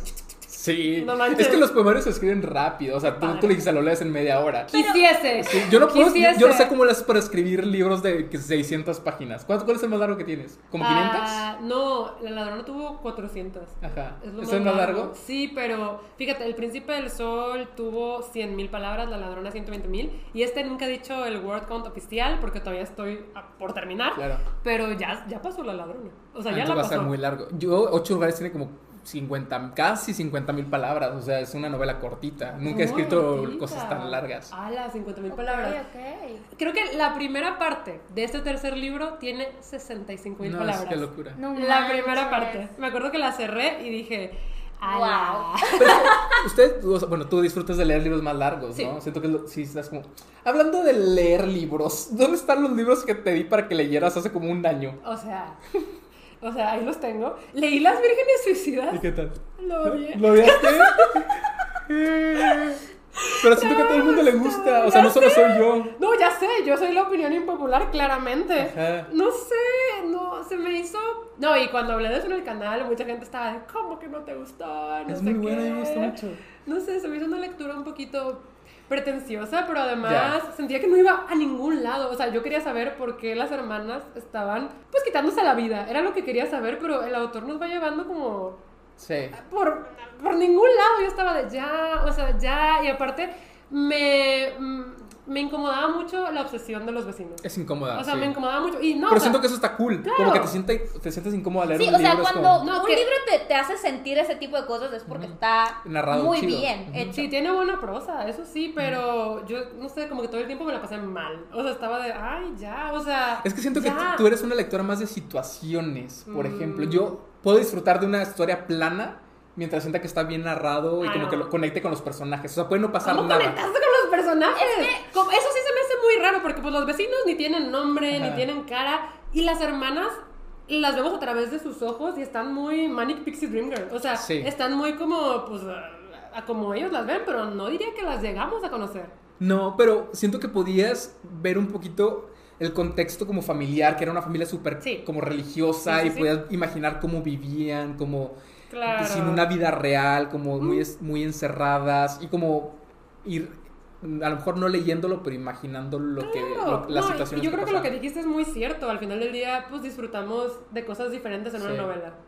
Ajá. Pero yo, ese, ese libro yo estaba seguro que te iba a gustar. O sea, de, de los que, ya no me acuerdo cuáles escogiste, pero me acuerdo que ese fue de, de que esta gusta. Ajá, ajá, no. ¿Ya terminaste The House in the Cerulean Sea? Ese no lo leí, no lo he empezado. Está bien bonito. Pero es que empecé a ver como reseñas y como que la gente está muy mm, ¿Dividida? dividida la opinión. ¿No? No. no, te va a gustar porque te va a gustar. No, Hay, no es uno- cierto. hay unos booktubers que se están pasando ese libro. Están Ok. como haciendo el libro viajero. Ah, Y me estaban diciendo como que a mí no me gustó. Y luego Ya. otros de que a mí me encantó. A mí solo me gustó el final. Entonces estoy muy confundido. No sé qué Ok, pues hacer. léelo y Sí, forma tu leer. propia opinión. Oye, No. perdón, perdón, es que siempre les mato así de que la inspiración.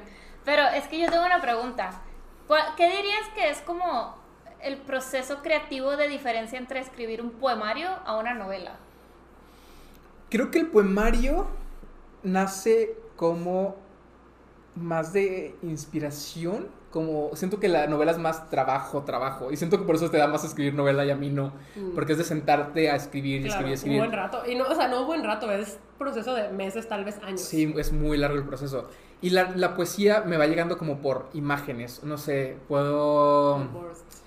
eh, sentir algo y pues escribo a lo mejor una, una frasecita, un verso nada más y lo retomo después y empiezo como a explorar lo que sentí. Pero sí, como que me van llegando flashazos de lo que va a ser.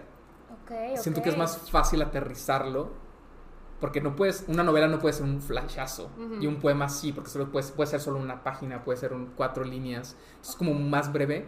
Y eso me da la oportunidad de pues ir como por la vida sin estar escribiendo activamente. Y ir acumulando estas frases, estas sensaciones, estos sentimientos. Y cuando ya quiero escribirlo, toca como sacar todo esto que ya había acumulado Y armarlo. ver qué me sirve, qué no me sirve, qué cosas puedo extender, qué cosas debo cortar.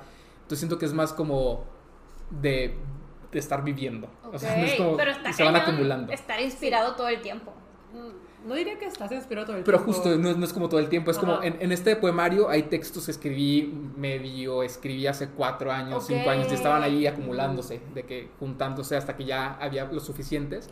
Por eso los poemarios a veces nacen de que puedo estar trabajando en una novela y querer publicar la novela, pero hey, eh, hay un poemario, nació, tengo que publicarlo, si no se va a quedar ahí. vas- Y yo algo que he aprendido de esto es que no puedes escribir solo cuando estás inspirado o no vas a terminar nada. O sea, no se puede. Tienes que pues, sentarte a escribir aunque no estés inspirado. Ya después van a venir brotes de inspiración y eso está bien padre porque si se Fluye. siente... Es que, ajá, se Cuando siente- fluye es increíble. Pero, ajá, hay veces que de plano no y digo, igual tengo que escribir porque la novela no se va a terminar sola. Es un trabajo como cualquier Es otro, es de sentarte y no es, siento que está muy romantizado como Ajá. la vida de escritor, pero sí, pero es un trabajo. La es otra aburrido, no es de que- bueno, no aburrido, pero es como Ajá. estás encerrado en tu cuarto, ni siquiera eres un godín en el que compartes con tus amigos godines Ajá. de que No, es- y van a lonches, de que aquí estás solo. Van al lonche.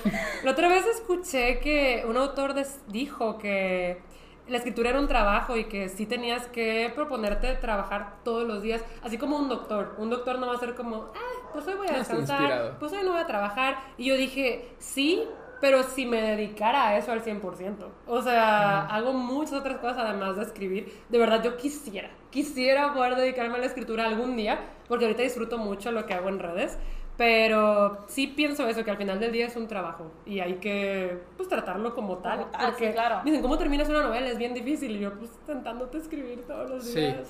Y eso, hay es como el, el escribir solo se aprende escribiendo. O sea, no Ajá. puedes esperar que tu primer página sea increíble y que te la publiquen, porque mucho, o sea, es mucho trabajo de reedición, Sí, de, reeditarte a ti mismo.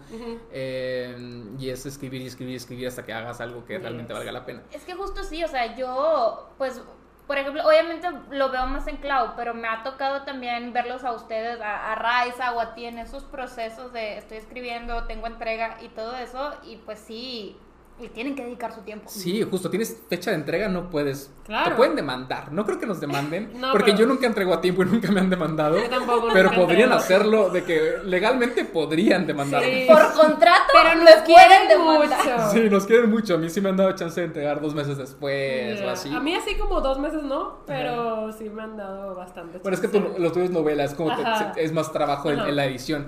Pero, pero por ejemplo, sí. mi último libro aquí no decía se retrasó un mes porque no me gustó la portada, la primera I remember. portada. Ah, Eh, yo ahorita te enseño, me pasaron un boceto de la portada. de la, la sí, sí la quiero ver. Ajá. Eh, ¿Te gustó? Tengo comentarios. Spoiler alert. Tengo algunos comentarios. Pero lo bueno es que hay mucha flexibilidad Claro, sí claro. podemos estar... Este fue el primer boceto y hoy tuve Ajá. junta con pues sí, los que se Los de encargan de, la portada y llegamos como a, a un punto que los dos dijimos como, ok, Ok. esto es lo que queremos. Pero sí, sí, la vi y fue de, ah, bueno, Siempre pasa, mis primeras portadas nunca me gustan. Eh, y también algo que, que quería hablar es como, tú no sé si tienes como esta necesidad de mantener tu texto como lo escribes, o si eres como flexible de que, bueno, te- No. te dicen, este, este capítulo no aporta nada a la historia, tienes que quitarlo, ¿qué haces? Yo, por ejemplo, puedo ser flexible en eso, pero no podría de que escribir toda la novela y luego que me quiten algo en medio y tenga que modificar cosas, porque sería como... es- Ya. Me sentiría de abrumado. Entonces, lo que yo estoy haciendo ahorita es de, le voy a mandar a Monse, a nuestra editora, cada 15 del mes los avances. Pues si quiere, si nota como algunas cosas que a lo mejor yo no estoy notando y las quiero cambiar y las podemos cambiar, pues Ok. hacerlo como sobre la marcha ajá. y no quitar como una pieza de Jenga del medio y se caiga Sí, todo. claro. Es como ir construyéndolo un poquito juntos. Sí, Mm. mira, no sé qué te va a contestar Claudia, pero desde ahorita yo te puedo decir que su Que no- ser no borre perfeccionista nada. no es, no es tan flexible. No. O sea, a veces ya cuando hay mucho back and forth, podría ceder tantito, pero siempre es a su manera. Yo también lo sé, pero quería que lo dijeras al público. O sea, no, la verdad es que Paola, nuestra editora, pues de las novelas anteriores te lo puede confirmar, soy bien intensa. O sea, soy bien intensa cuando Sí. toca revisar pues, el manuscrito ya después de que pasó por los correctores de estilo y por y la luego te dicen, revísalo y mañana entregas. Así, De que, a ¿Qué? esto, yo no he, o sea, no, no, no duermo cuando toca eso porque me dice Paola, me decía, solo lee pues lo que marcamos de corrección y Claro, yo, leía "Estás loca, todo". lo voy a leer todo, o sea, lo voy a leer todo y estaba de que, o sea, sí, las 24 horas del día porque no dormía leyendo y apuntando y rechazando cambios o aceptando cambios. Ajá. Siento que cuando eran mucho de o sea, cosas gramaticales que igual y, o sea, pues si yo no Sí. sabía o me confundí, los acepto. Pero cuando es algo que yo lo quise escribir así, es de... eh, rechazar cambios. Sí. Yo también soy esa persona. es que no me entiende lo que Ay, que no decir". estás entendiendo lo que yo quise decir. Rechazar Es cambios. así. No, y es mucho back and forth una vez que empieza el proceso de edición. Y, o sea, Paola me contaba que había muchos autores que confiaban 100% en la editorial y que era de que, no, pues, o sea, ustedes saben, ustedes lo corrigen. Yo no diría que no confío, pero no puedo. O Pero es que no cambia la esencia. Yo Ajá. también soy mucho de rechazar cambios. Lo, lo, lo que, o sea, mi error más común es que cambio los tiempos gramaticales. Estoy que escribiendo en pasado y luego en presente y luego en Mm. Futuro porque no sé por qué me pasa. Mi- tener dislexia Mi o algo, error no más sé. común son los gerundios, porque Ajá. ya saben que yo leo mucho en inglés. Entonces, eh, pues sí, creo que estoy más acostumbrada. Incluso al escribir, hay palabras que me vienen antes en inglés que en español y Sí. estoy de... ¿Cómo se dice? como traduciendo la palabra en inglés y yo viendo las opciones en español y yo, ah, Sí. sí. Entonces yo creo que ese es como mi problema más grande, que yo leo mucho más en inglés y al escribir en español como que pues voy adaptándome un poquito pues de cómo se lee en Sí. inglés. Y pasa mucho esto que en inglés cuando hay un diálogo es de que, de que, de que, hola, dijo Alberto, saludándome con la mano. Eso en español no debería de escribirse así. Entonces, que, hola, dijo Alberto y me saludó Ok. Pero yo como en inglés, si es así, pues lo hacía mucho, mucho, mucho. Y me acuerdo que me decían de que es que no, hay que cambiar esto. Y yo, pero a mí me gusta cómo suena. Y me costó entender que... Pero también es que ta- yo, yo no entiendo eso, porque siento que son cosas de estilos. A mí me gusta usar Ajá. las comillas que son como estas, Ajá. no estas, Ajá. Pero no me dejan. De que, no, es que esas son comillas inglesas o no sé qué. Yo, ¿Y qué? De que se ve bonito, me gusta. Son No, comillas O también. sea, yo siento que sí he aprendido mucho estar en una editorial con profesionales y como te digo, eso ah, con los, o sea, con el paso de los libros lo he ido tratando de cambiar en mi escritura. Pero sí, me cuesta mucho. Sí, pero creo que eso no es. Digo, difícil. aceptar cambios. Sí, eso no es difícil como aceptarlo, siento, cuando son estas cositas como de cosas gramaticales, Sí, pero claro, cuando es de la historia pero porque... no, ahí no es que no lo quisiera aceptar, es que a mí me costaba. Es que cuando escribo era como así salía. Y Ujú. luego era que ah, lo tenía que traer consciente de no, espérate, otra vez con los gerundios. Y como que, a ver, cámbialo, cámbialo. Y todavía me gusta más cómo se ve y cómo se siente la fluidez con los gerundios, pero ya sé que no debo, entonces ahora lo Sí. tengo mucho más concientizado y trato de no hacerlo. A mí también me gustan mucho las repeticiones, como repetir me palabras, gusta porque me gusta cómo se escucha y cómo se siente, y dicen de que no, tienes que cambiarlas. A mí también Pero- algo, algo que me gusta mucho es no poner comas y poner y, y, Ah, y. eso me que, gusta. Y esto, y esto, Sí. y esto. Y me lo corrigen, coma, coma, coma. Y yo, Sí. ¡no! Eso siempre lo rechazo, de que no, es mi estilo, déjalo. De que- Aquí, no. Quejándose, quejándose de editoriales. Oigan, sí, pero a ver, nada más ya para cerrar, eh, yo creo que podemos dar un consejo a personas Justo, que... les iba a decir, ¿qué consejo les, les quieren dar a personas que quieren escribir? O sea, que su sueño de verdad es escribir. Cre- O sea, creo que a lo mejor tú podrías darnos uno de no, no escribir, pero como de seguir el sueño, que puede, creo que se puede aplicar también. Porque siento que hablamos mucho de escribir y como tú no escribes, estabas como aquí nada más como... Júntense con gente que escriba para cuando ustedes quieran escribir les digas colaboramos, ¿no? Andrea sí me está diciendo de que, oye, pero en el 2023, 24, Escribimos libro juntos. escribimos libro juntas. Oye, pues es que le ayuda un chorro. O sea, Ayuda mucho. nuestro proceso creativo, así tipo paréntesis rápido, de Clau- antes Clau y yo escribíamos muchos fanfics, ¿ok? Ujú, juntos. y nuestro proceso creativo siempre ha sido, yo tengo ideas, tú las escribes. Ujú. Digo, aquí son mis ideas, pero Andrea me ayuda mucho a complementarlas, ¿te imaginas? Todo el Príncipe del Sol fue idea de Andrea. A lo mejor en Obviamente, 20 no. años sale de, de No, que la se verdad, que no. eso pasó. La idea nació de mí, pero Andrea me ayuda mucho a como conectar la situación. Ajá, Muchísimo. o, o que Claudia me dice, es que quiero aquí un factor que sorprenda, o, o quién sabe qué, o algo así pesado. Y, Y nos, nos ponemos- imaginamos muchas situaciones juntas. Entonces, básicamente, creativamente, ese es como mi trabajo. Sí, es que eres su primera editora. Sí. O sea, Sí, sí, sí. y eso no quiere decir que el libro no lo hayas escrito tú, sino Claro. que todo el, el libro es un trabajo, es como la música también. Que alguien lo cante no quiere decir que alguien no esté tocando los instrumentos claro. o haya hecho la mezcla o haya, es como, siempre hay más personas involucradas en un trabajo. No, y más sí, cuando sí. estamos también en editorial. Hay muchísimas personas detrás del libro. Hay mucha gente involucrada, la verdad.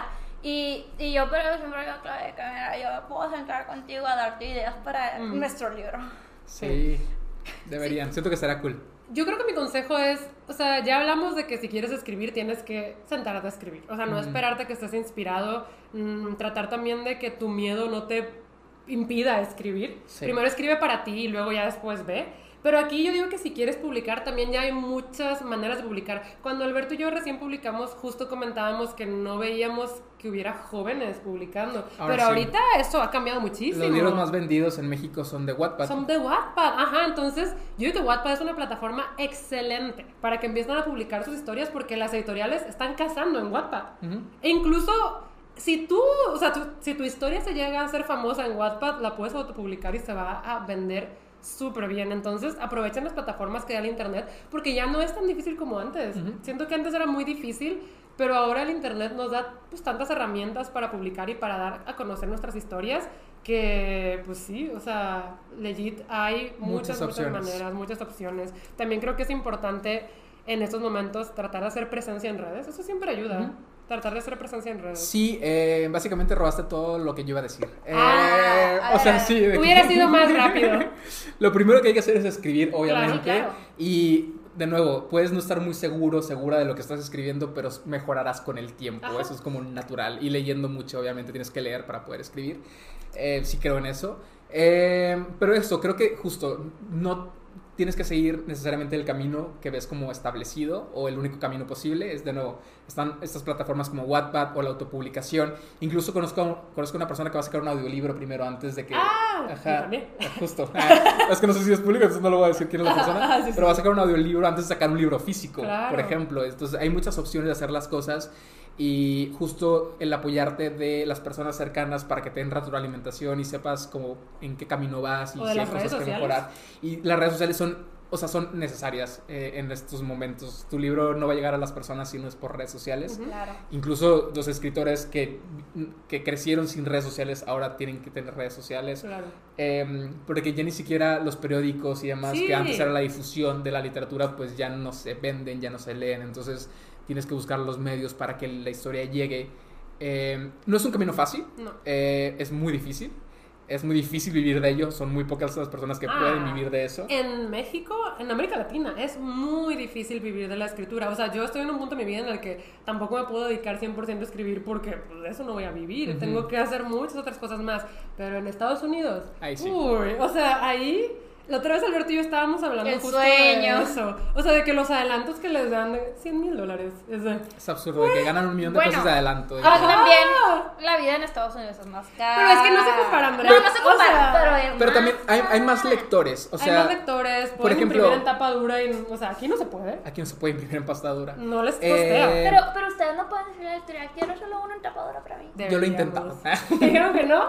Pues, ah, o sea, no me dijeron que no, Pero pero, no ahorita. sí. Ah, no me lo han dado. No, me dijeron que no, pero me ignoraron. Eh, por ejemplo, aquí en México se necesitan, me parece que 6.000 libros para cubrir todas las librerías del país. Ajá. En Estados Unidos tienen que ser muchísimos más. No, es- entonces, ujú, eso, se mueven más los libros. Sí. Entonces, se lee más, se venden más, por eso les pagan más. Pero en México es difícil. Entonces, creo que es algo que no hay que ver como... Es, va a ser mi trabajo. Está complicado. Tengo que hacer, tienes que hacer otras cosas. Sí. Puede ser como tu trabajo de medio tiempo, o tu trabajo los fines de semana, o, pero tienes que tener otras opciones. Siento que dejarlo todo por el sueño, pues es, Mm, Sí. Sí, no lo romanticen tanto. Sí. No, no romanticen tanto esto. eh, y, y si tienen el sueño, ve por él. De verdad, yo no creo que sea imposible. Y mucho Eh, menos ahora, de verdad. Mucho menos ahorita. Hay muchos caminos. Pero sí, si ustedes quieren escribir y todo, de verdad, no se desmotiven. Eh, yo, yo creo que, que todos puedes, de verdad, digo, no los estoy insultando ni nada, pero no tienes que ser esta persona especial Ah, para publicar tu libro, de verdad, porque hay gente que dice, no, es que pues yo no lo tengo, ¿saben? Entonces, de, de verdad, como ellos lo han dicho todo este episodio, es un trabajo y si lo quieres, ve por él. Sí. Me recordó a cualquiera puede cocinar. Literal, literal. E- Es que es real, es real. Sí, es algo que vas aprendiendo. Sí, sí, sí, sí. Como vamos haciendo, hemos cambiado mucho de nuestra primer, nuestra primera publicación a esta. Yo siento que he mejorado muchísimo. Sí, claro. Sí, y- siento que se vale abandonar proyectos también. Sí. Si lo que estás escribiendo pues no, no está conectando con los demás o contigo, ya no es algo que quieras terminar y te sientes obligado a terminarlo porque ya lo iniciaste, ya escribiste 50 mil palabras. Bueno, pues... si hay un contrato. Bueno, no, pero lo puedes dejar ahí reposar y quizá lo Claro. puedes retomar en Sí. otro momento y puedes eh, intentar otras cosas. Y hay muchas cosas que se pueden escribir, no solo en novela, hay cuentos, hay poesía, hay libros de no ficción, hay libros ilustrados, novelas gráficas, hay muchas opciones. O sea, Claro. no porque lo que veas normalmente sean novelas, es lo que tienes que escribir. Sí, libros de para la escuela. Hay muchas cosas que Hay hacer. muchas que escribir. Escribir Puedes un libro escribir de matemáticas matemáticas. 1. Bioquímica 4. Ay, Dios. Ay, la, verdad es que estuvo súper padre este episodio. Sí, Me divertí, fluyó muy Sí. padre. Duró mucho, ¿no? O sea, es mi imaginación. Yo creo que sí va a Sí durar. va a durar sí va a durar. buena hora con 20 minutos. Ajá, pero bueno, entonces yo creo que eso significa que es hora de despedirnos. Es hora de despedirnos. Muchas gracias por escuchar el episodio de hoy. Gracias Alberto por venir. Gracias por invitarme, al fin se nos hizo. Al fin se nos hizo. Y pues ya saben que tenemos nuevo episodio de Hermana Hermana cada viernes a las 9 de la mañana cuando yo estoy dormida y estos dos están despiertos. Bye. Nosotros les avisamos. Chao. Bye.